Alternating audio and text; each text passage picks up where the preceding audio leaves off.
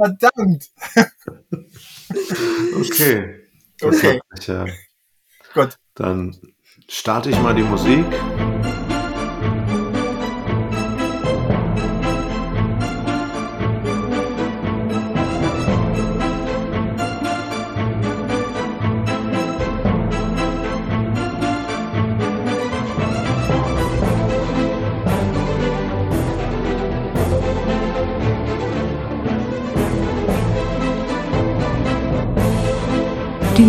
Abenteuer des Phileas Fogg. Folge 3. Krieg in den Wolken. Die Meuterei auf der Nautilus ist beendet, doch ihr Hintermann, der geheimnisvolle Robur, ist noch immer auf freiem Fuß. Mitten in seiner Suche nach dem Unbekannten erreicht Phileas Fogg eine Einladung eines alten Bekannten. Der Ingenieur Phil Evans bittet ihn ans Whedon-Institut in den Vereinigten Staaten. Doch bei ihrer Ankunft stellt sich die vermeintliche Einladung als Falle heraus. Der Fallensteller Robur. Der manisch geniale Tüftler entführt die Weltreisenden auf ein gigantisches Luftschiff. Mit dessen Hilfe plant er einen Anschlag, der den Verlauf der Geschichte und das Gesicht der Welt für immer verändern soll. In schwindelerregenden Höhen kommt es zur Konfrontation. Können unsere Helden den Wahnsinnigen Einhalt gebieten?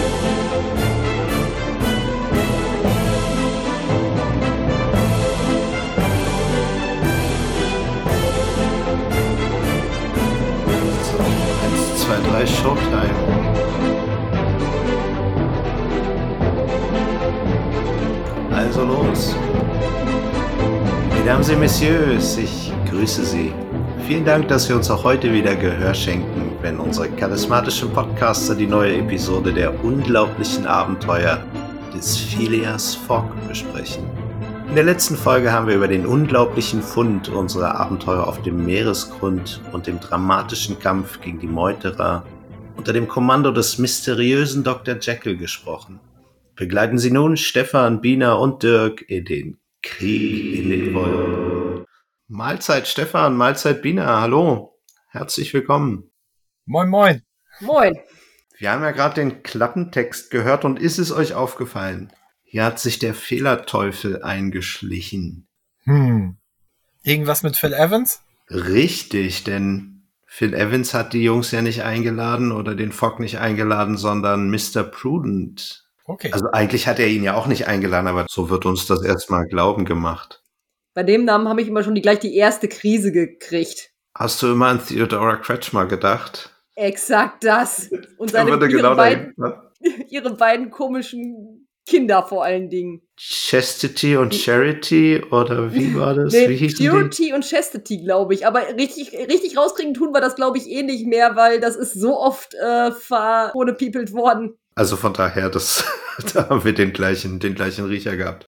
Ja, wir besprechen heute den Krieg in den Wolken.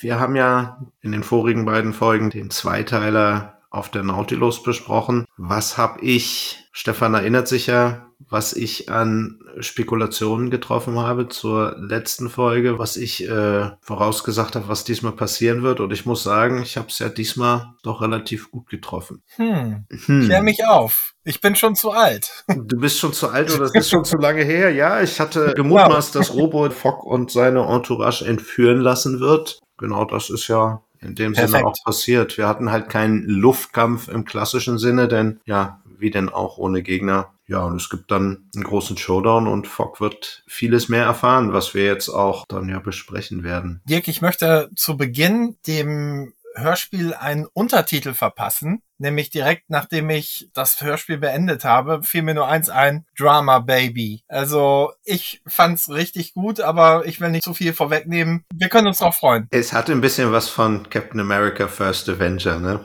Verfilmt hätte ich das schon gern gesehen irgendwie. Ich glaube, das wäre ganz cool. So mit dem Luftschiff und ja, im Prinzip hat das ja nicht viel Handlung, aber das könnte Marvel gut verfilmen, den Kram. Es gibt eine Verfilmung mit Vincent Price als Robur. Ach du Heiliger. Tatsächlich wäre es auch ein toller Bond-Film geworden. Ja, definitiv. Mit ein bisschen mehr Handlung vor dem großen Showdown wäre das ein toller Bond-Film geworden. Naja, wie viel Handlung hast du in einem Bond-Film? Also zumindest in den älteren, wo zumindest ein Luftschiff auch noch Sinn ergeben würde. Naja, du hast auf jeden Fall immer noch mal eine Begegnung mit einer hübschen Frau gehabt. Ja gut, die hat er jetzt in dem Fall halt schon dabei. Genau, deswegen. Die Frage ist, Moore oder Connery? Oh, Connery. also äh, als Kind fand ich Roger Moore cooler. Der ist britischer. Als Erwachsener muss ich sagen, ist natürlich Connery ein besserer Schauspieler gewesen. Aber als Kind haben mich die Roger Moore Bonds deutlich mehr unterhalten. Ich glaube, Moore wäre der bessere Fogg, weil er einfach britischer ist als Connery und alle anderen Herren, die den Bond mal spielen durften. das stimmt natürlich. Moore als Fogg, ja, das würde gut passen. Ich denke ja, mal gerade so Ja, spontan. das stimmt allerdings. Wobei gucken kann man eigentlich diese ganzen Bonds mittlerweile auch nur noch so, wenn man über ganz viel weggucken kann. Das ist ja hei, hei, hei, hei, hei, teilweise. Ja, hinsetzen, gucken und Chips oder Popcorn. Ist halt kein anspruchsvolles Kino, aber unterhaltsam, ohne Frage. Sehe ich auch so. Ist wie ein alter Edgar Wallace-Film. Das kann man sich einfach auch mal angucken, oder nicht? Vielleicht darf ich mal kurz den Jules Verne-Fachmann raushängen lassen. Die Figur Robur kommt tatsächlich in zwei Romanen von Jules Verne vor. Der erste Roman 1886 heißt Robur der Eroberer und der Name ist Programm. Und der wurde tatsächlich nochmal fortgesetzt im Jahr 1904 mit dem Titel Herr der Welt oder Der Herr der Welt. Ebenfalls mit Robur als Herrn der Welt. Und ich glaube, beide Titel, sowohl Robur, den Namen, als auch Herr der Welt, haben wir schon im zweiten Teil gehört. Und auch Robur hat dem Ganzen so ein bisschen James Bond-Vibes verliehen, dieser ganzen Folge. Also sein Auftreten und alles. Ja, der wird einen guten Bösewicht abgeben. Ja. Wobei er dann so an einigen Stellen dann doch eher ist wie Dr. Evil, aber gut. Ja gut, du hast halt nicht ewig Zeit in so einem Hörspiel, ne? Definitiv nicht. Bevor wir da jetzt richtig mit der Besprechung anfangen, Bina, was hat dich so gefesselt in der letzten Zeit? Was hat dich auf die Couch, vor den Fernseher oder an die Kopfhörer gefesselt? Äh, ich muss mal. tatsächlich sagen, es hat mich etwas sehr zum Lachen gebracht. Ich bin, weiß der Teufel warum, fiel halt irgendwann in meinem Podcatcher mal irgendwann auf, bin ich über den Podcast HDGDL gestoßen und es ist zum Schreien gut gemacht. Es ist zwar öffentlich-rechtlich, wie das meiste, was irgendwie momentan so neu rausfällt, aber äh, es geht im Prinzip darum, dass, dass Leute sind so äh, Mitte der 1980er geboren, in den 90ern groß geworden und dann natürlich so sagen wir, 14, 15, 16, als dann so die 2000er anfingen. Und ja, als HDGDL dann quasi noch ein geflügeltes Wort darstellte und solche Dinge wie die Schlümpfe-CDs in waren und die Leute allen Ernstes noch die Bravo gelesen haben. Die ersten beiden Themen sind auch tatsächlich genau das. Wer waren diese Leute in der Bravo, die sich ausgezogen haben und wer bitte ist eigentlich auf die Irrsinnisidee gekommen? Und als zweites Thema hatten sie dann, woher kommen eigentlich diese verflixten Schlümpfe-CDs? Ich habe ziemlich viel gelacht und es hat sehr viel Spaß beim Zuhören gemacht. Vor allen Dingen gerade bei den Bravo-Sachen, was, was sich einfach in der Zeit auch alles geändert hat. Und äh, die Grundidee war ja eigentlich eine ganz coole, könntest du nur halt heute nicht mehr so bringen. Gibt es die, eigentlich Bravo? noch? Ja, natürlich. Ja? Ja. Echt? Also Ey, hab schon ewig nicht mehr gesehen. zumindest habe ich sie irgendwann vor einem Jahr oder sowas noch mal in der Hand gehabt. Cool. Ich schau mal. Gibt's Dok Dr. Sommer noch? Äh, ich glaube, das Dr. Sommer-Team müsste es tatsächlich sogar noch geben, aber ich glaube, sehr viele andere Sachen dürften sich geändert haben. Weil, ich meine, ich sag mal so, sehr viel kann man halt heute im Internet nachgucken. Aber diese Grundidee von Dr. Sommer war auf jeden Fall ja eigentlich eine super Sache. Ja, warte mal, bis es dann den Starschnitt von den Couchfesseln in der Bravo gibt. Über mehrere Wochen. Dirk, das will keiner sehen. Die wollen uns nur hören, sonst nix. Wobei die auch schon auf die Idee gekommen sind, dass es ja eigentlich ganz cool wäre, wenn es so eine Bravo Ü30 gäbe. Also so quasi das gleiche Spiel nur für etwas ältere Erwachsene schon, wo man dann auch so ein bisschen das Gefühl hat, so, ja, ich bin eigentlich ganz normal. Nein, das ist nicht irgendwie komisch. Für die, die die erste Scheidung schon hinter sich haben. ja, so ungefähr. Super. Okay. Stefan, was hat dich so Schönes gefesselt? Also, ich habe gerade ganz aktuell eine Woche Bildungsurlaub hinter mir. Das hat mich absolut gefesselt. Ich habe Italienisch gelernt. Buonasera. Come stai? Wollte ich gerade sagen, da wollen wir ja auch was hören. Ja, mir geht's gut. Schönen Abend zurück. Ich kann aber auch nicht auf Italienisch antworten. Nein, es war, war schön. Also ich bin bei null angefangen und keine Ahnung, bin jetzt bei zwei oder drei Prozent nach fünf Tagen. Aber äh, hat Spaß gemacht. Ich ähm, möchte auch gerne weitermachen. Und ja, mir macht Spaß, mich mit Sprachen zu beschäftigen. Ich muss sagen, Italienisch gestaltet sich deutlich einfacher zu lernen als Dänisch, habe ich festgestellt.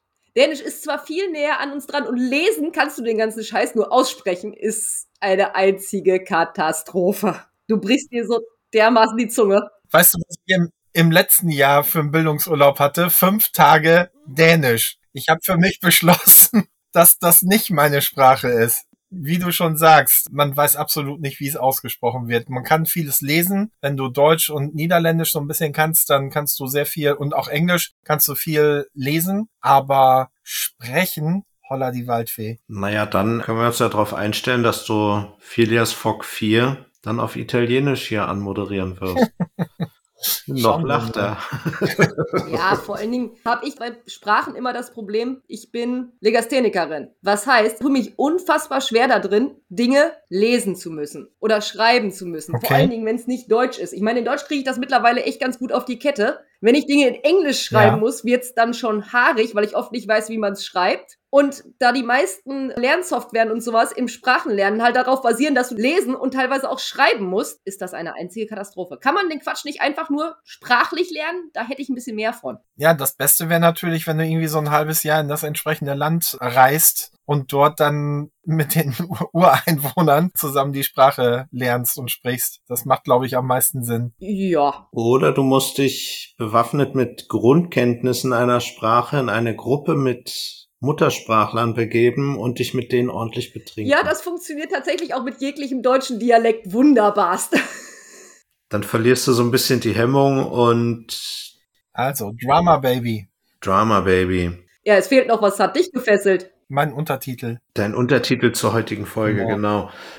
Ich hatte nicht so viel Drama. Mich hat gefesselt die neue drei Fragezeichen Folge, die Jubiläumsfolge 225 der Puppenmacher. Bina nickt gerade ganz freudig und ich muss sagen, und es war ja bei der 24 auch schon so. Ich bin begeistert. Ich werde nicht spoilern, aber ich fand es toll, wer da alles vorgekommen ist. Stefan hält die CD gerade. Aber ich sehe noch das Schweißpapier drumherum. Hast du es denn gestreamt? Nein, ich habe noch gar nicht gehört. Nee. Freu dich drauf. Die ist wirklich, wirklich gut. Gute okay. Folge. Ich möchte ganz spontan sagen, und ich will es ja auch gar nicht besprechen, meiner Meinung nach die beste Jubiläumsfolge.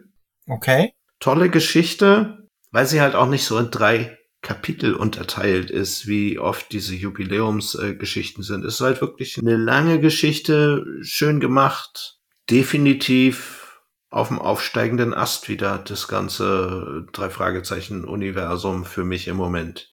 Schön. Also ein, ein wirkliches Highlight. Bin ich gespannt, was du dann dazu sagen wirst.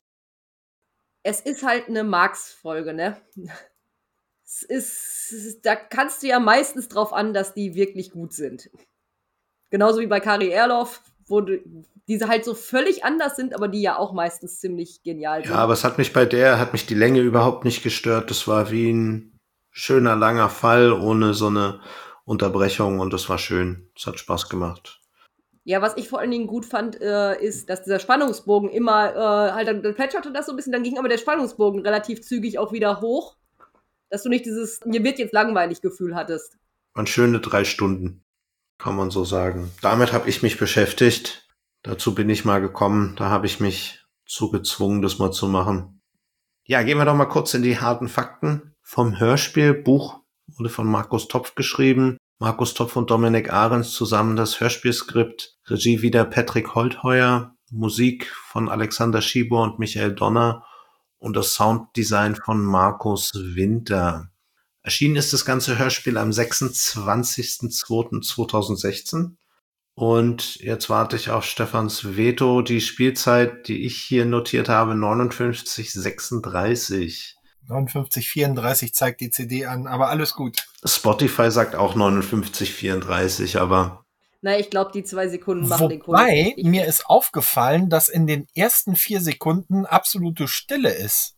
Also die Musik beginnt erst ab Sekunde Nummer fünf, komischerweise auf meiner CD. Okay, da muss ich mal, wenn ich auf Spotify höre, gucken, ab wann da die Musik anfängt. Wenn das da erst bei Sekunde zwei anfängt, dann wissen wir, Okay, wo das hin ist. genau. Wo der Haken war. So nah aneinander waren wir noch nie mit den, mit den Zeiten. Ja, wir haben unsere Standardsprecherriege, Erzähler und Jules Verne, Christian Brückner. Phileas Fogg wird von Sascha Dreger gesprochen, Aouda Fogg von Anina Braunmüller, Passepartout von Marius Claren. Wir haben heute noch das letzte Mal Dr. Henry Jekyll und Mr. Edward Hyde gesprochen von Holger Löwenberg. Robe wird von Hartmut Neugebauer gesprochen. Mr. Prudent wird von Norbert Langer gesprochen. Norbert Langer, wir wissen alle, wer das ist. Magnum und He-Man. Dr. Neumann spricht Philip Evans, Kofferträger Jaron Löwenberg, Kutscher Rainer Schmidt und die Kreatur, die im Epilog vorkommt, André Bayer. Es kommt noch jemand im Epilog vor, den erwähnen wir dann aber erst. Wollen wir noch kurz auf das Cover eingehen? Wollen wir dazu kurz was Habe ich schon gesagt, dass die Cover dieser Serie also wunderbar sind. Ich liebe sie. Ich glaube, das hast du schon mal erwähnt, aber Glaube schon mal, ne? Ja. Hm.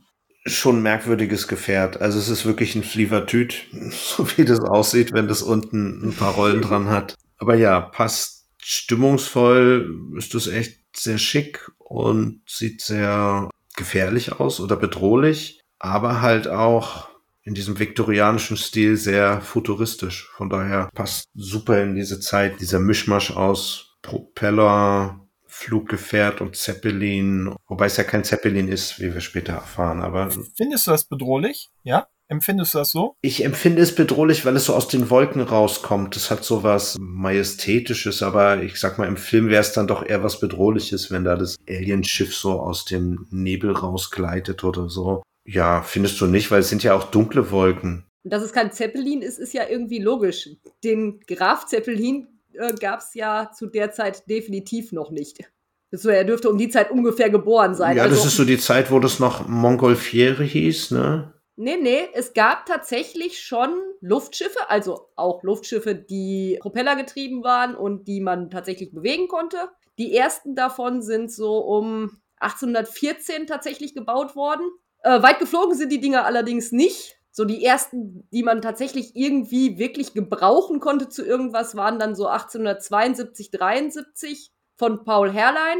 Ja, so die richtigen, die Sachen mit Zeppelin und Co. und zwischen den Weltkriegen, das kam ja erst deutlich, deutlich später. Ist man da wahrscheinlich jetzt in der Geschichte doch sehr konkurrenzlos, wie ich das ja in meiner Spekulation schon vorausgesagt habe. Ja, aber ansonsten, wie du gesagt hast, also wunderschön, der ganz toller Farbverlauf da in den Wolken. Ich denke mal hinten das ist Feuer, was da angedeutet ist, so ein Feuerschein. Also spielt es wahrscheinlich auf diese Konfrontation, die wir dann erleben, mit an. Aber da lassen wir uns mal überraschen, wenn wir da hinkommen.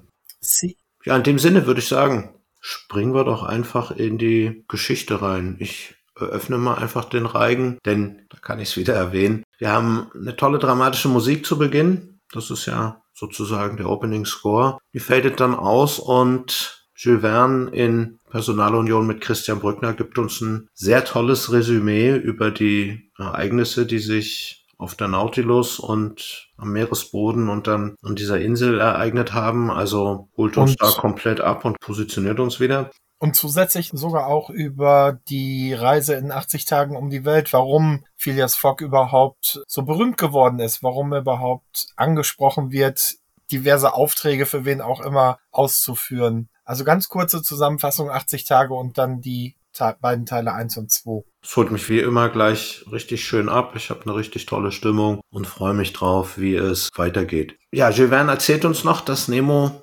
Fogg und seine Entourage in England abgesetzt hat, weil die ja dort ihre Suche nach Robur beginnen wollen, weil sie sicher sind, dass da sich alles äh, in England irgendwie abspielt, in London, weil es ja die große Metropole ist. Nemo währenddessen sucht Robur vom Nordpol zum Südpol durch die Weltmeere, um sich ihm darzustellen. Und wie gesagt, Fogg und seine Gang sind in London und warten darauf, Robo zu finden. Eine kurze Frage. Wie groß sind die Chancen, jemanden zu finden, wenn du zu Hause wartest? Ich sag mal so, nach den ganzen Abenteuern darf man auch mal zwei Tage Pause machen, würde Ja, ich wobei sagen. wir wissen ja, dass es nun nicht wirklich ein langes Abenteuer war. Das längste an diesem ganzen Abenteuer war die Reise nach Amerika zu Abraham Lincoln. Und der Rest ging ja Schlag auf Schlag. Da war vielleicht noch, die Fahrt nach Gibraltar war noch sehr lang.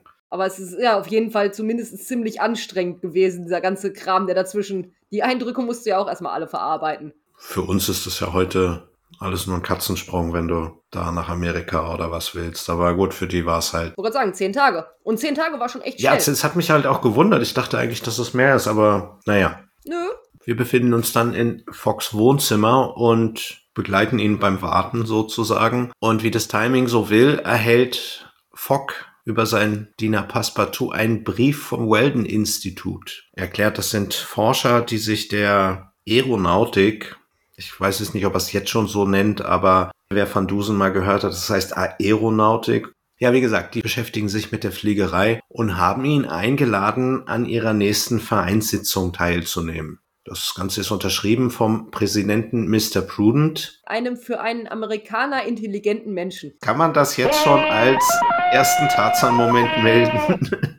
ja, nett war das jetzt nicht unbedingt. Aber komischerweise wundert es Fogg jetzt auch alles erstmal nicht, denn er ist ja an jedweder Technik interessiert und es ist kein Geheimnis. Ich wollte dich gerade schon auf den Tarzan ansprechen, weil äh, Passepartout bringt diesen Brief und kündigt ihn auch an.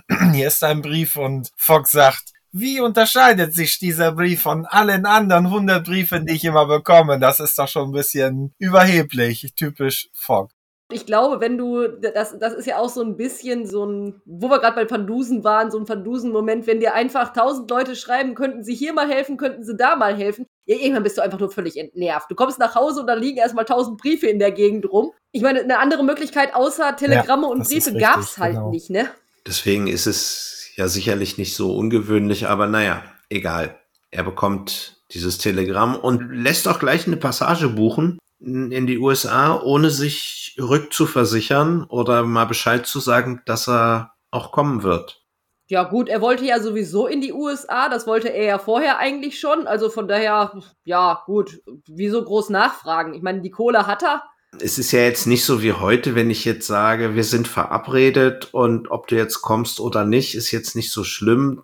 Das sind zehn Tage Fahrt. Ja, gut, aber wenn du da sowieso hin willst, ist doch völlig egal, ob derjenige, den du besuchen willst, dann da ist. Ich meine, irgendwo in dem Institut wird der sowieso rumhampeln, weil woanders geht der ja eh nicht hin. Ich wollte es einfach nur mal so gesagt haben, denn es hätte eine Menge Ärger ersparen können, hätte man so ein Telegramm dahin geschickt. Das stimmt. Das hätte ja tatsächlich auch schon realzeitlich tatsächlich funktioniert. Dann wären wir jetzt aber auch ziemlich schnell fertig, oder? Es wird ja auch noch geforeshadowed von Fogg, denn er sagt, ich werde diesen Robo finden, koste es, was es wolle. Auf jeder See, auf jedem Kontinent werde ich suchen und wenn es sein muss, auch in den Lüften. Ja, vor allen Dingen, was ich aber ganz lustig finde, er sagt halt auch, ja, liebe Leute, ob ich jetzt nun hier rumsitze und mehr oder weniger warte oder den halt in den USA suche, die Chancen sind halt ungefähr gleich groß, äh, dass ich ihn auftreibe. Also von daher, Schneller Sinneswandel, nachdem er gemerkt hat, dass er beim Rumsitzen niemanden findet. Ne? Und dann kommt eine Zwischenmusik des Todes. Das ist ja grauenhaft. du bist, ähm, Moment mal, ich muss, ich muss das rausschneiden. Wie kann jemand die Musik hier nicht so schön finden? Nein, das ist wirklich, das fängt an wie klassische viktorianische Musik und dann wird das aber so zu so einem Fahrstuhlgedudel. Das ist einfach gruselig und viel zu lang. Das ist, ah, Ja, okay, über die Länge hat Moritz auch immer. Ich habe notiert liebliche Musik. Schön ist es doch auch, ja. ja, Und du musst jetzt auch überlegen, diese Musik muss jetzt eine zehntägige Schiffsreise überbrücken. ja, trotzdem, es ist, Das ist jetzt Ah. nicht Peter, der mal schnell jemanden verfolgt und wiederkommt und nach anderthalb Sekunden wieder da ist. Das ist eine zehntägige Schiffsreise. Mit allem Komfort nebenbei. Ja, aber dann hätten sie doch bitte einfach den Anfang der Musik weiterführen können und nicht da dieses Fahrstuhlgedudel draus machen. Das ist ja, das ist- Auf jeden Fall erspart uns diese Fahrstuhlmusik, dass Passepartout nämlich ganz schön ordentlich am Buffet zuschlagen kann. Und da jammert er rum, er hat richtig Bauchschmerzen und Und ist seekrank. ja, aber Fox sagt ja, das kann ja gar nicht sein. Wir sind ja öfter schon unterwegs gewesen, kannst ja gar nicht seekrank sein. Liegt es vielleicht daran, dass du geschlagene viermal am Buffet dir nachgeholfen hast? Und dann befiehlt er Uda, Passepartout die Koffer zu tragen, damit es ihm wieder ein bisschen besser geht. Und sie machen sich auf.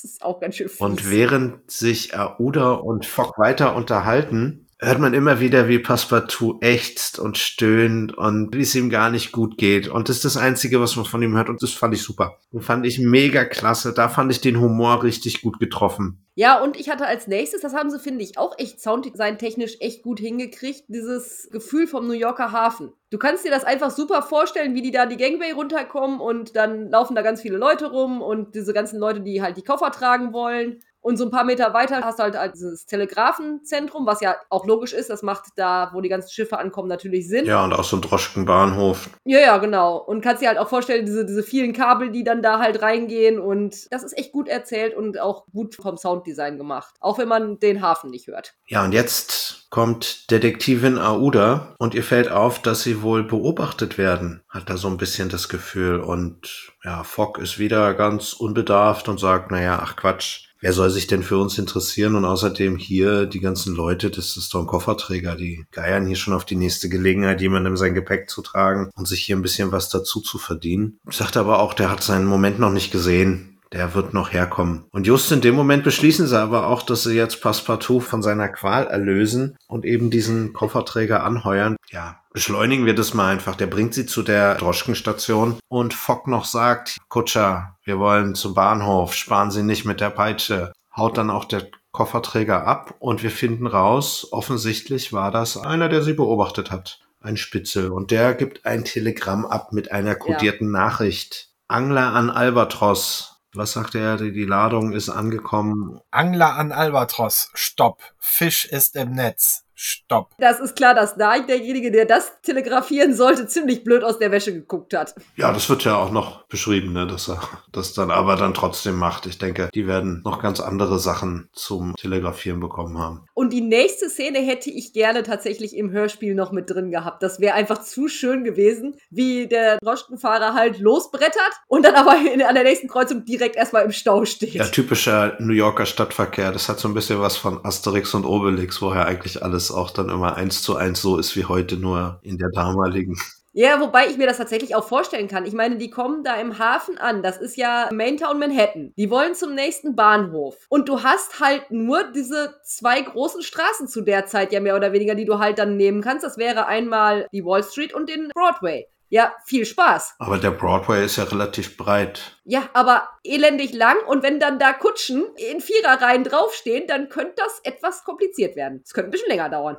So eine Kutsche ist halt auch nicht schmaler als ein Auto heute. Ja, vor allem, da hat man ja keine Hupe dran gehabt. Also wie soll man da im Stau sich auch artikulieren? Ja, Gott sei Dank. Stell dir das mal vor, die, die armen Pferde, die wären ja komplett bekloppt geworden, wenn die angefangen hätten zu hupen da. Glücklicherweise wurde uns das auch erspart. Obwohl ich das Gefluche gern gehört hätte. Schönes Gefluche auf viktorianische Art. Hätte vielleicht unseren Wortschatz ein wenig erweitert. Ja. Im Weldon-Institut angekommen, wie Verne bemerkt, auch viel zu spät für den Geschmack von Phileas Fogg. Gehen Sie rein und da ist diese Sitzung schon voll im Gange und die Flugforscher sind da am diskutieren und der Mr. Pruden bemerkt sie und gibt den anderen sozusagen eine kleine Diskussionspause und empfängt Fogg und seine beiden Begleiter und ist erstaunt. Mr. Prudent ist deswegen natürlich überrascht, weil er diese Einladung gar nicht verschickt hat. Übrigens an dieser Stelle, Mr. Prudent und Phil Evans sind tatsächlich zwei Personen aus dem Roman Robur der Eroberer. Das nur mal so als Fakt dazu.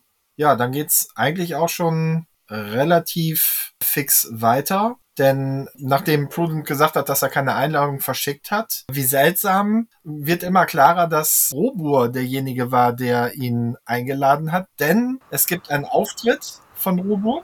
Ein super Stichwort, denn alle sagen, wer hat uns denn reingelegt? Und dann geht auch gleich die Tür auf und Ja, der hat auch nur auf sein Stichwort gewartet. Genau, die haben hinter der Tür gestanden mit den ganzen Leuten. Er hat die Hand so hochgehoben und dann jetzt los. Also super Timing, wie es halt in so Geschichten halt auch sein muss, um einen tollen Auftritt zu haben. Mit Männern in Uniformen betritt er den Saal. Leicht hinkend. Das ist übrigens erfunden. Das er hinkt nicht Okay. im, im Roman. Ich glaube, das hat aber tatsächlich in irgendeiner anderen Geschichte wird das auch nochmal erklärt, warum der eigentlich In, hinkt. in dieser Geschichte noch kommt etwas Na, später. er deutet das an, aber so richtig erzählen, aber Ja, das gut, ist okay. ja. Ja, und er selber kommt in einer weißen Gala-Uniform. James Bond-mäßiger Bösewicht-Auftritt. Ganz klar. Beeindruckt euch Ja. sowas? Uniformen? Nee, eigentlich nicht. Ja, doch ein bisschen. Was allerdings vielleicht bei mir auch darin begründet liegt, dass mein Freund sowohl bei der Freiwilligen Feuerwehr als auch bei der Bundeswehr ist und ich dementsprechend relativ häufig Leute Okay. in Uniform sehe. Aber jetzt so ein Diktator wie Kim Jong-un in seiner Paradeuniform ist für mich einfach dann Das sieht lächerlich. einfach nur witzig aus. Und genau in diesen Bereichen Ja. wandelt dann natürlich auch die Darstellung von Robo für mich. Wie so ein Südsee-Diktator. Ja, für mich eigentlich gar nicht. Für mich sieht der, dadurch, dass das ja um die Zeit kurz nach dem Bürgerkrieg spielt und so, hätte ich jetzt eher gesagt, ich hätte den jetzt in so eine Südstaatenuniform gepackt. Die in weiß, mit diesen zweireihigen Knopfleisten, Hose mit Bügelfalte. Ich hatte mehr so an Mr. President gedacht.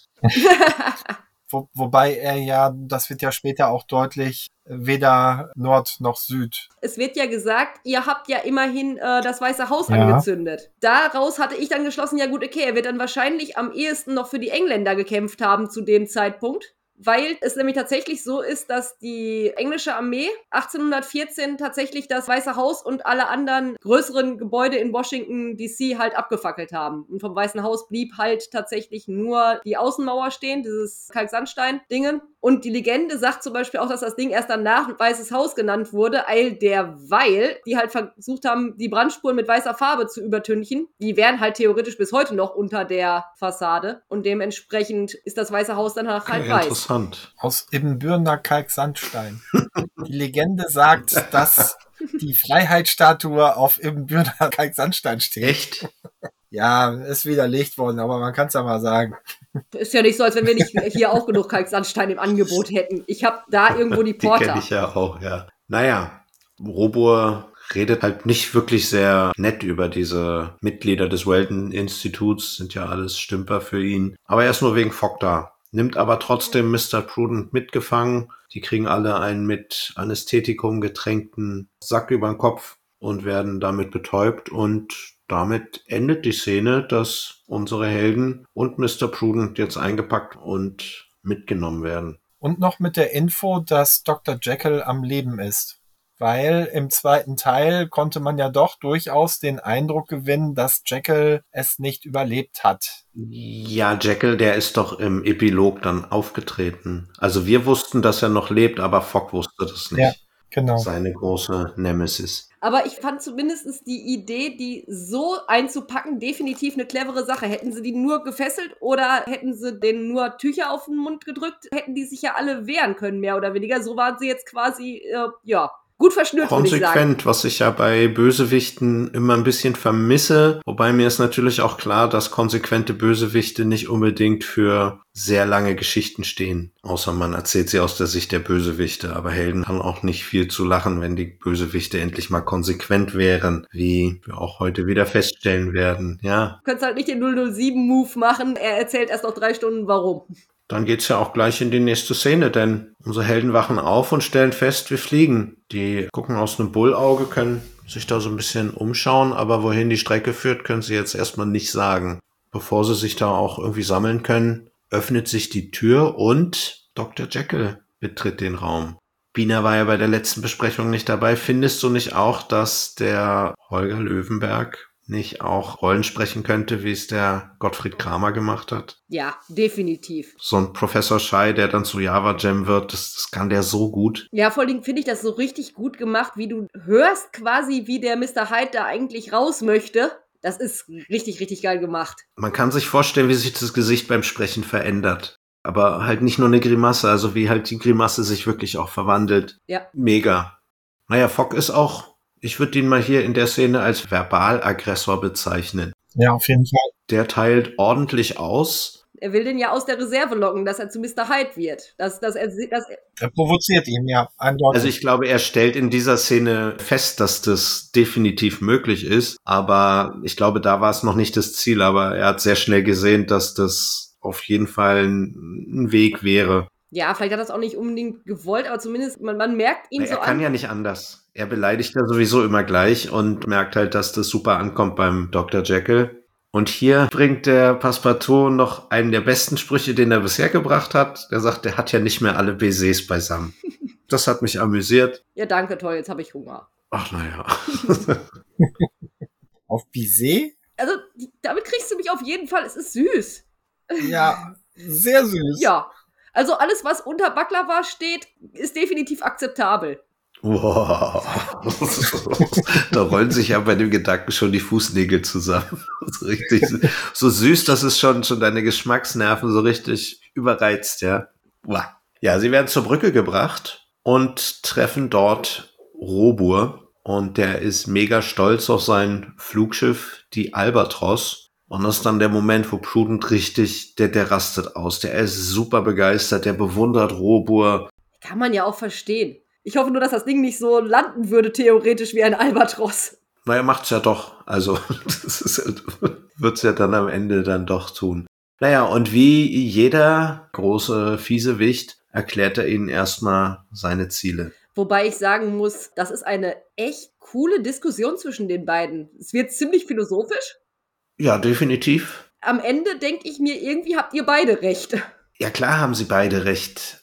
Der Mittelweg ist es hier halt wieder, ne? Fogg vergleicht ihn ja auch gleich mit Nemo. Nemo macht's ja ähnlich. Und hier in der Szene erfahren wir auch das erste Mal, wenn ich mich richtig dran erinnern kann, dass Nemo ein Inder ist. Okay, ja. Wird ja auch im Roman 20.000 Meilen unter den Meer, äh, unter den Meeren nicht wirklich äh, thematisiert, sondern erst im Fortsetzungsroman Die geheimnisvolle Insel wird ja ein bisschen mehr über den familiären Hintergrund von Nemo erfährt man dann als Leser. Ich habe jetzt hier den Disney-Film letztens gesehen oder bin den gerade am gucken. Da gibt's ja auch diese Insel, wo die Zwangsarbeiter sind, wo er dann das erste Schiff versenkt, wo dann Aronnax auf dem Schiff ist. Wobei der Film nicht besonders werkgetreu ist.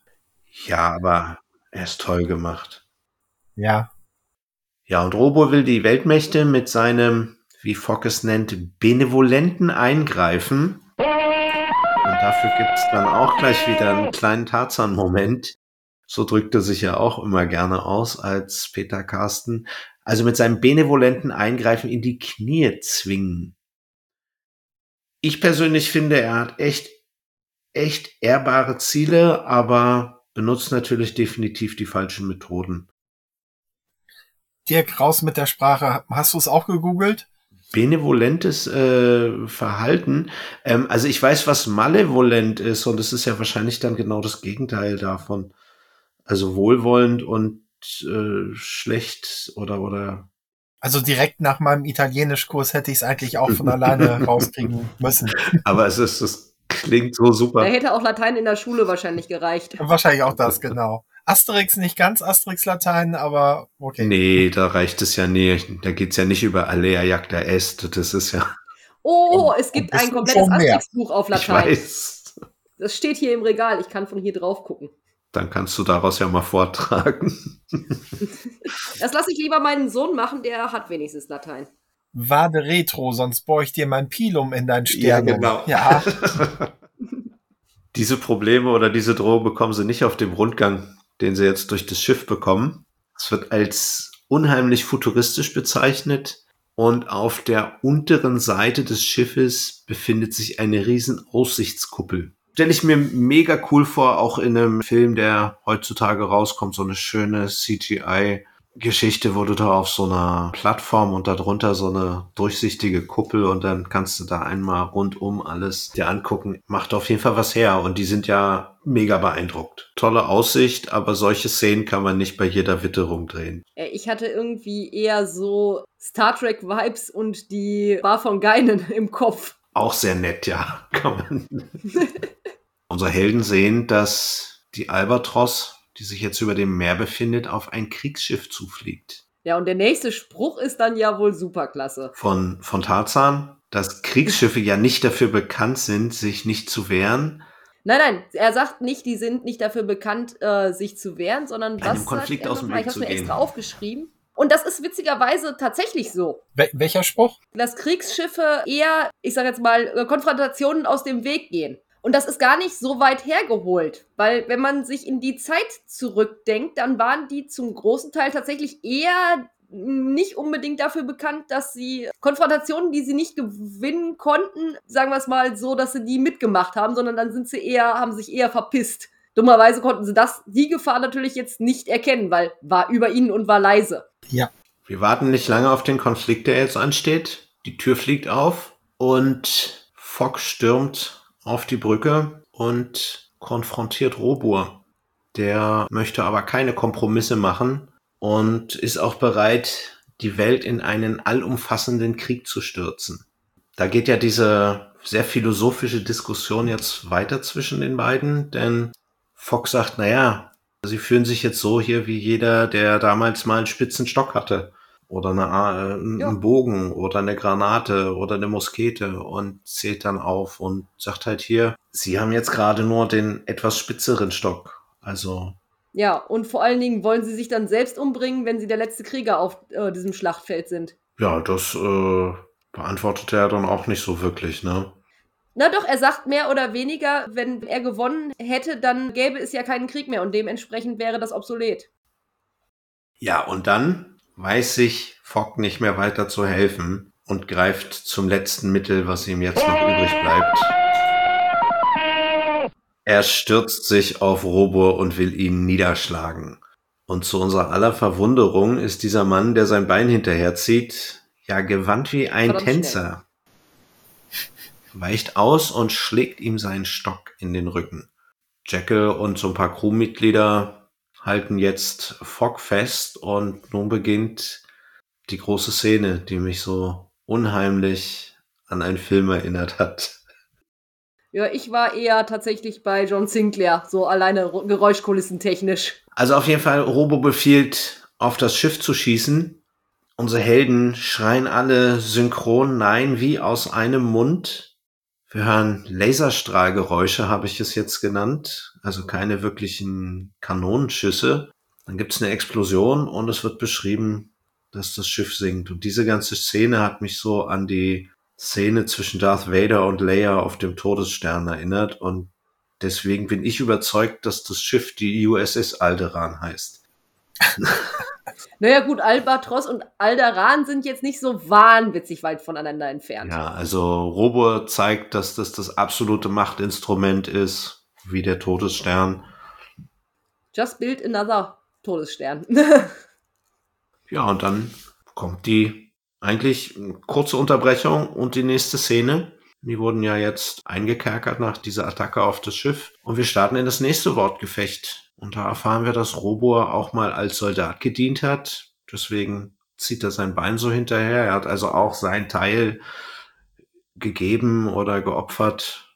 Und Fogg will sich ihm aber nicht anschließen, was er ihm ja eigentlich gar nicht so wirklich anbietet. Er sagt ja nur, na, wenn sie sich mir nicht anschließen, dann müssen sie halt sterben. Und er soll zu seiner Hinrichtung. Und Jekyll soll ihn dorthin eskortieren. Und jetzt geht's zwischen Jekyll und Fogg weiter. ja, Ja, Monsieur Fogg provoziert. Das, was er vorhin schon mal getan hat oder versucht hat, macht er jetzt weiter. Und ähm, Jekyll und Hyde kämpfen tatsächlich miteinander. Der eine will den anderen unterdrücken. Hyde kommt immer wieder durch. Es gibt so ein Hin und Her. Wahrscheinlich ist das auch das, was du so toll findest bei Holger Löwenberg, dass er eben diese beiden Zustände, sag ich mal, so gut nach oder sprechen und verkörpern kann da merkt man richtig, wie er mit sich kämpft. Und Fogg schafft es auch fast, dass sich Jekyll komplett in Hyde verwandelt. Aber er berappelt sich nochmal und äh, bleibt dann in der Figur des Dr. Jekyll. Aber nur nachdem es richtig fiese Schimpfe von Robur gibt. Der nämlich sagt, mir ist es hier egal, jetzt beruhigen Sie sich. Und der schickt ihn auf seine Stube und er bekommt Stubenarrest von ihm.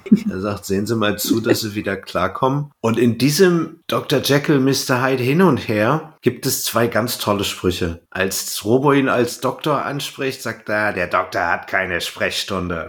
Das fand ich mega. Und als Fogg ihn dann nochmal anspricht, sagt er sowas wie, wer nicht zuhört, kriegt was. Und das sagt er als Hyde und das ist wirklich toll. Ich muss sagen, er macht es genauso gut wie Andreas Fröhlich in der Synchronisation von Herr der Ringe als Gollum. ja, definitiv. Da sind wir uns ja zum Glück wirklich einig über diese großartige Sprecherleistung. Robo reicht es jetzt. Wie gesagt, schickt ihn auf Stubenarrest und lässt seine Handlanger das Ganze erledigen und das ohne viel Blabla, ohne viel Rumgezicke und sie kommen auf das Aussichtsdeck. Und dann haben die da allen Ernstes eine Planke. Das hat mich irgendwie gekillt. ja, also, ja. du musst, wenn du jemanden von Bord über die Planke schickst, musst du halt auch eine Planke haben. Da reicht nicht über die Reling schubsen, da musst du so eine Planke nee, haben. Nee, da brauchst du wie ein Piratenschiff eine Planke. Ich fand das so stimmungsvoll, dass ich das voll abgekauft. Ich würde das genauso machen. So, wir müssen ja auch überlegen, es ist ja so ein super Bösewicht. Du kannst den jetzt nicht einfach abschießen. Also, wie es jeder gemacht hätte, ihm einfach eine Kugel im Kopf und gut ist es ist ja jetzt auch furchtbar dramatisch an dieser Stelle, ne? Also Phileas Fox soll exekutiert werden, er soll in den Tod befördert werden und steht auf dieser Planke. Und Robo hält auch eine riesenlange Ansprache, wie eine Anklagerede. Aber die finde ich super, macht echt Spaß, verliert sich dann aber auch so ein bisschen in Selbstverliebtheit. Also man merkt wirklich so ein typischer Oberbösewicht. Ja, das kann er gut und Phileas dann ganz Brite verabschiedet sich in äh, aller Ruhe von seiner Frau. Ja gut, am Ende, was soll er denn machen? Ja, es steht ja so ein bisschen wie Luke auf der Barke über dem Salak-Pit. Ja, das hat so ein bisschen was. Und er guckt dann auch noch mal so runter. Gut, Luke gibt Stimmt. das Zeichen an, an ja. R2D2, aber Fock guckt runter und sieht da ein Seil baumeln. An der Stelle wird ja noch nicht gesagt, was er sieht. Man, es wird ja nur erwähnt, er sieht irgendwas und stürzt ab. Und schreit dabei. Und wir hören so ein bisschen dramatische Musik, relativ kurz, und dann haben wir einen Schnitt. Wir hören seine Stimme wieder. Und zwar relativ entspannt dafür, dass er an einem fucking Seil hängt. Ein paar hundert Meter über dem Meer. Er ist ein britischer Gentleman, was soll er sich da jetzt Ja, aufregen? nein, er müsste aber zumindest angestrengt klingen, weil das ist schwer. Hast du mal im Fall versucht, dich irgendwo dran festzuhalten und muss an dem Scheiß dann auch noch wieder hochklettern? Wenn man jetzt so ein Seil hat, an dem man da schwingt und alles, es ist ja tatsächlich der treueste Moment, den wir jetzt hier aufrufen können. Aber für so jemanden ist es definitiv kein Problem, an einem Seil zu hängen. Ja. Wir haben es ja hier mit Tarzan zu tun. Oh, er stellt sich auch die Frage, wer ihm da jetzt geholfen hat. Gut, aber das erfahren wir ja auch erst ganz am Ende. Genau. Was ja auch gut ist. Also ich glaube, das hätte jetzt, hätte jetzt die Spannung ein bisschen kaputt gemacht. Naja, und durch die offene Luke sieht er in der Ferne Washington. Und ihm ist klar, was immer auch geschieht, er muss Robo aufhalten. Waren damals eigentlich schon so Bilder von Washington bekannt oder wie kann er? Es gab ja auch schon Zeitungen und es gab ja auch gerade äh, in England Zeitungen aus der neuen Welt. Ja, und Luftbilder okay. kann man ja auch ja. aus so einem Heißluftballon machen. Ich wollte gerade sagen, und ich meine, Washington ist natürlich auch relativ ikonisch. Du hast das Weiße Haus, du hast das Pentagon, das gab es nämlich auch, also nicht das Pentagon, wie heißt denn das andere komische Ding? Kapitol. Das Kapitol. Und diesen Obelisken. Ja, diesen Obelisken, du hast den See, du hast das äh, Washington Monument, das existiert ja alles schon. Und die Stadt an sich mhm. ist ansonsten ja, ja, auch relativ flach gewesen und ist ja auch bis heute relativ flach. Das heißt also, wenn du da auch heute drüber fliegen würdest, könntest du ja quasi diesen kompletten Dingens überblicken. Also von daher, das erkennt man, denke ich schon. Okay, gut. Und dann kommt eine Szene, bei der ich gedacht habe, boah, halt jetzt einfach nur die Klappe. Ich mag Audas Stimme ja wirklich, aber dieses Geheule ist absolut unerträglich. Nein, wir haben aber erst noch eine ganz, ganz kurze Szene. Jekyll und Robur besprechen jetzt den Angriff. Ja. Ach, stimmt. Wir fliegen durch Wind und Wetter Richtung Weißes Haus. Und Präsident Grant, hier haben wir was, wo wir wieder ansetzen können mit dem Zeitrahmen, in dem das spielt. Siehst du, die Idee kommt mir gerade. Oh. Wann war Grant Präsident der Vereinigten Staaten? Oh, Moment.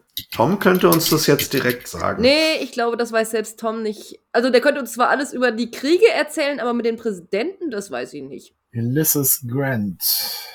Ist auf jeden Fall 85 schon gestorben und war von 69 bis 77 der 18. Präsident der Vereinigten Staaten. Da haben wir ja eine super Einordnung. Und das auf jeden Fall schon Perfekt. mal in diese Zeit rücken, was uns ja von 1868 nicht weit weg holt. Ja, das haut ja hin. Das, das, das passt so ungefähr. Robo hat davon Wind bekommen, dass Präsident Grant mit seinen ganzen Beratern im Weißen Haus zugegen ja, ist. Ja gut, das dürfte ja wahrscheinlich relativ häufig der Fall sein. Von daher äh, ja, aber jetzt sind sie alle da. Das ist wahrscheinlich dann so das ganz Besondere. Ja, vorher hatte Robo noch gesagt, er hat jetzt gar keine Zeit für seine übrigen drei Gäste da. Die sind ihm ja völlig egal. Aber jetzt, am Ende der Szene, sagt der Jekyll, er soll sie holen gehen. Denn die sollen ja jetzt hier Zuschauer sein, denn er liebt es, wenn er Publikum hat. Also typischer Charakterzug von einem größenwahnsinnigen Oberbösewicht. Ja, und jetzt kommt die Szene, die du so schön im Anfang fandest. Mir hat sich da auch einiges. Äh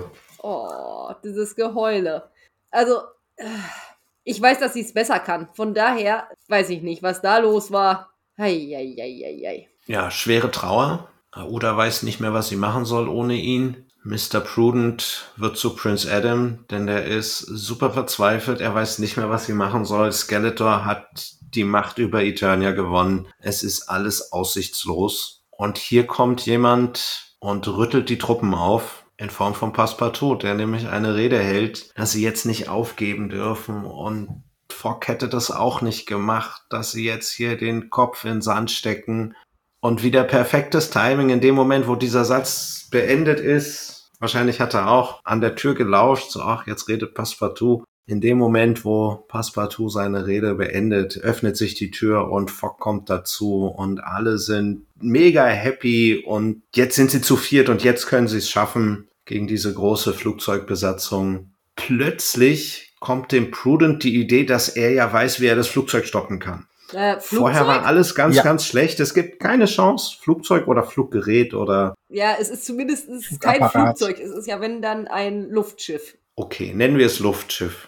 Wie gesagt, er weiß es jetzt genau, weil Robur war so hochmütig, dass er ihm die ganze Technik des Fluggerätes gezeigt hat. Also er weiß Bescheid da Prudent ja auch Ingenieur ist, weiß er sofort, wo die Achillesferse ist, wo dieses Fluggerät Albatros getroffen werden kann. Ja, das funktioniert allerdings ja witzigerweise auch tatsächlich nur, wenn du mehr Leute hast. Alleine hättest du halt tatsächlich keine Chance. Also Passepartout hatte ja auch noch einen Plan.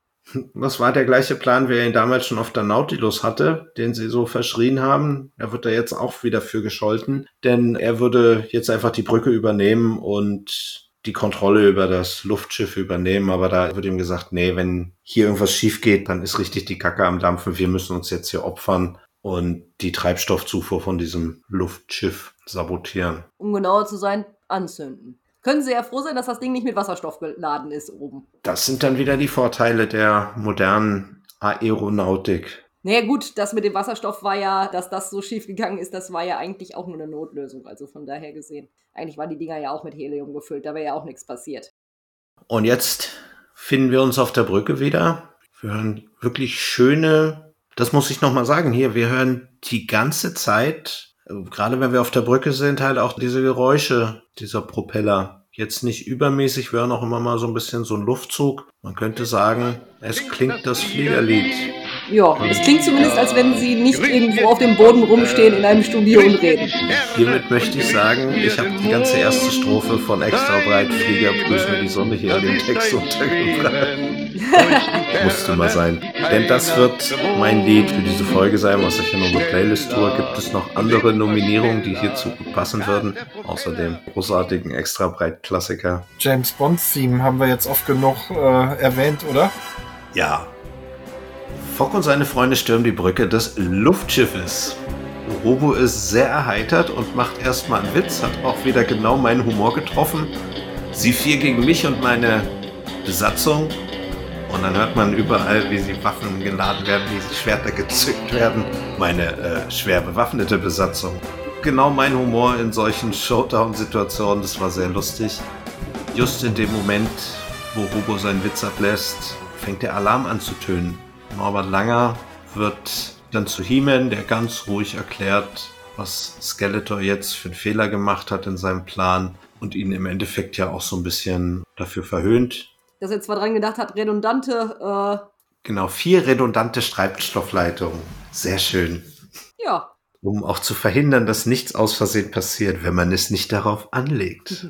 Danke sehr. Sehr schön gesagt. Dann kommt dramatische Musik und ein Kampf geht los, in den Hyde auch gleich eingreift. Robo versucht ihn auch so ein bisschen zur Raison zu bringen. Ja, vor allen Dingen, weil wie haben sie das überhaupt überlebt? Und Fogg dann sagt, äh, einer ihrer Crew hat mich gerettet. Erstmal gewinnt ja Fogg so ein bisschen Überhand. Ja, das ist ja noch vorher, Robo. weil er sich ja darüber wundert, dass Fogg überhaupt noch da ist. Aber Hyde, als der dann dazukommt und der lässt sich da auch nicht mehr kontrollieren, schlägt dann am Ende sogar Robo nieder. Ja, weil Fogg ihm ja gehört. Wir nehmen uns, was uns gehört und fängt den Kampf mit Fogg an. Und Fogg fordert, heldenhaft wie er ist, Aouda, Passepartout und Prudent auf, das Schiff zu verlassen, denn die sind jetzt ja im Sinkflug, sind über dem Pitonic River. Jo. Und die sollen über dem Wasser aus dem Luftschiff abspringen. Jetzt kommt ein trauriger Moment, jetzt möchte ich nicht mehr weiterreden.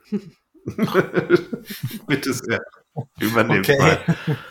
Der Kampf zwischen Fogg und Hyde wird halt immer intensiver und die beiden schlagen sich und auf einmal gerät Hyde in Brand. Und er taumelt hin und her wie eine menschliche Fackel. Ich weiß gar nicht, wer sagt die mentale Agonie, habe ich mir notiert. Ja, das erzählt der, der Jules Verne dann. Ja, und ähm, Hyde kämpft mit sich selbst, aber bricht dann schließlich zusammen und Jekyll und Hyde existieren nicht mehr. Der Tod des Löwenberg. Und es hat mich echt traurig gemacht, dass Hyde so billig abdanken musste hier. Großartiger Gegner. Ich hätte mir da echt mehr von gewünscht. Aber gut. Die Literatur bietet noch weitere Feinde. Da kommen auch noch echt coole. Also so viel kann ich schon mal sagen. Ich habe die ganze Serie ja schon mal gehört. Ich fand den schon sehr cool. Wenn da jetzt coolere kommen, bin ich zufrieden. Aber ja, man hätte das durchaus noch ein bisschen ausschlachten können. Mhm. Fox schafft es auf jeden Fall nicht, Robo zu retten, der auch da hinter einer Feuerwand jetzt immer noch liegt. Lässt ihn dann in dem abstürzenden Luftschiff alleine und schafft es noch zeitig aus dem Luftschiff zu entkommen, landet auch im Wasser und wird dort auch gleich von seinen drei Freunden in Empfang genommen. Wozu ich dann noch aufgeschrieben habe, na bloß gut, dass die alle schwimmen können. Na, vor allen Dingen so schnell, denn wenn das Luftschiff dann da weiter über den Fluss gleitet, das sind ja, aber egal, ist ja auch jetzt nicht so schlimm. Naja, sie freuen sich, dass sie das Ganze irgendwie gut überstanden haben. Dann kommt noch ein kleiner Witz von Passepartout, dass Präsident Grant ihnen ja jetzt einen heißen Tee ausgeben könnte, nachdem sie hier irgendwie die Welt gerettet haben oder hauptsächlich erstmal ihn. Genau. Also langsam habe ich keinen Bock mehr. Kein Bock Das mehr? ist doch zum Mäuse. Ach so, okay, jetzt verstehe ich. Jetzt ist sie gerade wieder weg. Dann gibt es noch ein frenetisches Abschlusslachen von allen. Ja. Und dann werden wir aus der laufenden Geschichte entlassen. Jules Verne verabschiedet, Ja, genau, der verabschiedet genau. uns wieder Mhm. stimmungsvoll und entlässt uns dann in einen Epilog. Wir sind in einer regnerischen Atmosphäre, schlechtes Wetter, wahrscheinlich Gewitter. Wir begleiten einen Mann. An der Stimme erkennen wir, dass das Robur ist. Und er besucht einen Mann. Hörspielfans kennen diesen Mann. Das ist Dietmar Wunder oder auch John Sinclair. Ja, dieser Mann ist anscheinend ein Wissenschaftler. Der hatte Robur eine mysteriöse Nachricht geschickt, dass er seiner Sache wieder Leben einhauchen könnte. Und wie es auch der Zufall so will, wieder mal super Timing. Also er kann einen Blitz wohl auffangen und er hat es geschafft, diesem Körper, der da lag, den er aus verschiedenen Körperteilen verschiedener Menschen zusammen gebastelt hat. Und diesen hat er zum Leben erweckt und wird dann von Robur, nachdem er anfängt, frenetisch zu jubeln und richtig ausrastet, sagt Robur nur, sie haben es geschafft, Dr. Frankenstein. Und schon haben wir den nächsten Bösewicht, den nächsten Spieler in unserem Game. Und das fand ich großartig. Ich kenne den ja schon aus der Dracula-Reihe. Da hat er einen ähnlichen Auftritt in einem Epilog nach der ersten Folge. Also wir werden hier jetzt mit der nächsten Romanfigur beglückt. Ich habe mich da gefreut. Dietmar Wunder, der macht das großartig. Wie findet ihr das mit diesen Epilogen? Also ich, ich finde es auch mega. Es steigt die Spannung quasi ins Unermessliche. Ich freue mich auf den vierten Teil und wenn man die Serie schon gehört hat, weiß man ja, dass eine Staffel aus vier Folgen besteht und somit hören wir dann also die Abschlussfolge der ersten Staffel mit der Folge vier. Und ich find's gut. Stefan möchte mit aller Macht ins Fazit rutschen. Nein! Ja, wir sind ja, wir sind ja durch mit dem Hörspiel. Also, das Ja. kommt danach auch keine Musik mehr. Das ist alles erzählt, alles gesagt. Ja, dann gehen wir doch einfach weiter zum Fazit. Bina, du bist als unser Gast. Der, äh, genau, da darfst du heute als erstes dein, dein Senf dazugeben. Hallo liebe ZuhörerInnen, hier spricht der Dirk aus dem Schnitt. Wir hatten ja die ganze Aufnahme schon kleine technische Probleme und leider ist diesen der letzte Teil von Binas Aufnahme zum Opfer gefallen. Den Rest konnte ich zusammenschnipseln, aber das fehlt hier jetzt leider. Ich glaube, sie fand es gar nicht so schlecht im Fazit und sie lässt schön grüßen. Bis dann und zurück zur Aufnahme. Tschüss. Stefan. Würdest du denn tatsächlich diese Folge ohne Folge 1 und 2 und ohne Folge 4 einfach so zwischendurch nochmal wieder hören? Ja, die könnte wahrscheinlich von der Handlung jetzt mit der Abwandlung, dass Phileas Fogg Robur dann vielleicht schon kennt, könnte die auch zu einem späteren Zeitpunkt stattfinden. Das ist jetzt eine schöne Einführung, aber sie könnte halt auch woanders ihren Platz finden, ohne jetzt. Also sie macht nicht viel für den roten Faden, wenn man es nicht will. Also was ich an dieser Serie und auch an dieser Folge sehr schön finde, ist die Verflechtung von anderen Figuren aus der Literatur. Dr. Jekyll, Mr. Hyde von Robert Louis Stevenson. Dann ist jetzt der Herr Frankenstein noch dazugekommen von Mary Shelley zusammen mit den Figuren, die Jules Verne selbst erfunden hat aus den unterschiedlichsten Romanen. Äh, wir haben ja jetzt schon in 80 Tagen um die Welt, wir haben 20.000 Meilen unter dem Meer und wir haben Robur, der Eroberer und der Herr der Welt, also schon vier Romane von Jules Verne. Das fasziniert mich, wie diese Figuren miteinander verflochten werden. Ich mag es auch, dass die Grundgeschichte, zumindest ist das in den ersten Staffeln noch der Fall, die Grundgeschichte eines Romans von Verne äh, erhalten bleibt, zumindest so ganz grob. Natürlich ist nicht jedes Mal Phileas Fogg derjenige, der durch die Abenteuer reist, sondern das ist eben die Philosophie dieser Serie, dass äh, Phileas Fogg quasi durch die Romane von Jules Verne reist. Wobei das, glaube ich, von Maritim und von den Machern der Serie nicht immer so gewollt war. Also ich glaube, man hatte schon einen Masterplan, was auch die Verflechtung zu anderen Serien, also Wild zum Beispiel oder die ganzen anderen Serien, die wir vorhin schon mal erwähnt haben, da gab es, glaube ich, schon irgendwie sowas wie einen Masterplan. Ich finde, dass diese Folge sehr spannend ist, dass sie unheimlich Lust macht auf den vierten Teil und damit ja den Höhepunkt der ersten Staffel bildet. Und ich freue mich einfach drauf. Und ich habe, so wie du, Dirk, mir auch auferlegt, die vierte Folge nicht sofort hinterher zu hören, sondern wir haben jetzt die Besprechung abgewartet und jetzt kann ich endlich Folge 4 hören. Also ich freue mich drauf. Schön, ja, ich freue mich auch drauf. Ich finde, ist ein schönes Hörspiel und es hat ein gutes Pacing. Es hört sich zügig weg. Man hat kurze Szenen, kurze knackige Szenen, aber auch schöne Dialoge dabei. Was ich ein bisschen kritisieren muss, ist, dass die Story sehr flach ist und für mich diese Reise in die USA so konstruiert ist. Hätte man von vornherein gesagt, gut, wir begeben uns irgendwie auf die Suche nach Robur, dann hätte man so einen USA-Besuch da super mit einflechten können. Aber ja, mir kommt es so ein bisschen vor, dass man die jetzt so an diesen nach London verfrachtet hat und festgestellt hat, okay, das ist irgendwie blöd, jetzt holen wir sie wieder nach Amerika. Ja, und ich finde auch, dass wenn ich hier, bevor ich jetzt eine zehntägige Reise mache, hätte ich auf jeden Fall diese Einladung bestätigt. Ich glaube, das ist so Gentleman-mäßig auch, dass man wenigstens sagt, selbstverständlich kommen wir. Und dann wäre diese ganze Sache halt aufgeflogen. Und der Grund, warum sie da hinfahren, ist mir einfach zu dünn. Aber das ist aber alles gut gemacht. Von daher kann ich darüber hinwegsehen. Norbert Langer fand ich erste Klasse, wie er den Samtschmütigen rauslässt, aber auch am Ende den sarkastischen gegenüber Robur gucken lässt. Und ja, ich habe es ja auch erwähnt, Holger Löwenberg fand ich super als Mr. Hyde oder auch Dr. Jekyll. Und es ist sehr schade für mich, dass die wirklich so schnell aus dieser Storyline jetzt verschwunden sind.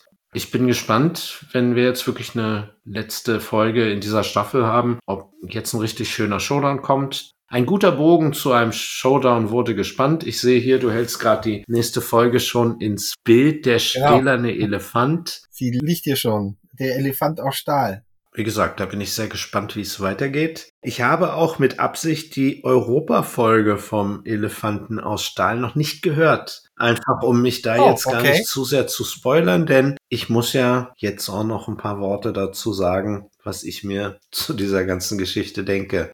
Kommen wir also zur letzten Kategorie. Bina hat es ja auch schon gehört. Du wüsstest jetzt also, was passiert. Okay, dann spekuliere ich mal alleine. Ich habe auch schon ein bisschen was niedergeschrieben und es so ein bisschen verkürzt. Dann habe ich weniger Schnittarbeit und es ist ein bisschen übersichtlicher und ich habe mir Folgendes dazu überlegt. Aouda wird von einem Verwandten nach Indien eingeladen und dort lernen sie den Konstrukteur des stählernen Elefanten kennen. Eventuell gibt es hier dann vielleicht noch die Möglichkeit, weil es ja nach Indien gehen soll, dass dann Nemo irgendwie mit von der Partie ist. Vielleicht sind auch Nemo und Aouda über ein paar Ecken verwandt, wie man dann feststellt. Es könnte aber vielleicht auch nicht wichtig für die Storyline. Da will ich mich auch nicht so zu sehr drauf festlegen. Also vielleicht transportiert er sich sogar dahin. Wäre schön, ihn wiederzusehen und auch mein Steuermann. Ja, und was passiert da? Robo will auf jeden Fall diese Maschine haben oder diese Maschine zerstören, ähnlich wie die Nautilus, denn es schließt ja den Kreis zum Wasser, zum Lande und in der Luft. Zum Wasser hat der Robo schon verloren, zur Luft auch. Da haben sie ihm sein Spielzeug kaputt gemacht und jetzt will er dieses riesige Kriegsgerät oder was auch immer der Elefant kann,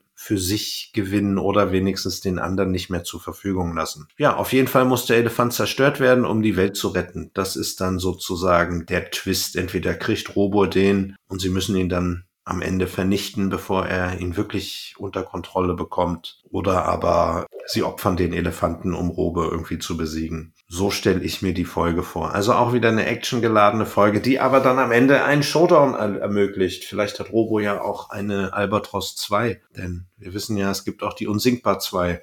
Also in dem Sinne denke ich, so wird sich dieses Hörspiel dann abspielen. Es werden auch keine unserer Hauptdarsteller irgendwie sterben, um da mal eine gewisse Fallhöhe zu kreieren. Das kommt dann später. Und in dem Sinne ist das meine Voraussage. Schauen wir mal. Es ist ja immer eine große Herausforderung, denn ich muss ja diese Klappentexte, die am Anfang in unserem Intro kommen, die werden ja eingesprochen von unseren tollen Sprechern um diese Texte denen dann zu schicken, muss ich sie auch kopieren. Also muss ich ja irgendwie drauf gucken. Das heißt, ich gucke wirklich immer so irgendwo anders hin und gucke nur aus dem Augenwinkel, dass ich die Texte dann so markiere, um mich da wirklich nicht zu spoilern. Okay. Aber ab und zu kann man es halt einfach nicht verhindern oder auch von den Titeln. Also ich weiß, dass wir Captain Grant bald treffen werden und alles. Aber mehr versuche ich mich wirklich nicht spoilern zu lassen. Das ist sehr herausfordernd. Ich bin guter Dinge, dass das auch so weiter bleibt. Denn so macht mir das eigentlich am meisten Spaß. Von daher heute mhm. Abend zum Einschlafen, Phileas Fogg Folge 4. Na, ob du dann noch oh, schlafen ich weiß kannst. es nicht. Ich, ich kann sogar bei True Crime Podcasts einschlafen ohne Probleme. Mein Neffe hat mir letztens erzählt, dass er die alten Tonstudio Braun Folgen, dass er nie über das Intro hinausgekommen ist. Also immer dann, wenn diese Frau anfing zu schreien, dann hat er das Hörspiel ausgemacht. Das waren leider auch nicht die Hörspiele, wo man abends zum Einschlafen noch eine zweite Folge anmachen konnte, weil spätestens nach dem Intro haben nämlich die Eltern mitgekriegt, dass man da jetzt noch eine neue Folge anmacht. Die waren schon, das war, war schon, war schon keine Einschlafware, wollen wir es mal so sagen. Ich krieg's leider nicht so zusammen. Jules Verne verabschiedete sich in dem Hörspiel wie? Ja, mit einem ganz tollen Spruch. Ähm, mit dem frommen Wunsch, dass sich die Menschheit eines Tages in Frieden in den Himmel begeben Und davon wird. träumt er auch nachts. Genauso hat er das dann, glaube ich, am Ende noch ausgedrückt. Und davon wollen wir dann auch, auch alle träumen, dass der Frieden sich vielleicht anders auslösen lässt als durch sowas. Wollen wir nicht zu philosophisch werden? Wir hatten viel Spaß mit der Folge. Wir freuen uns auf die nächste Folge. In dem Sinne eröffne ich den Reigen und sage auf Wiedersehen und bis zum nächsten Mal. Auf Wiederhören, bis zum nächsten Mal. Macht's gut.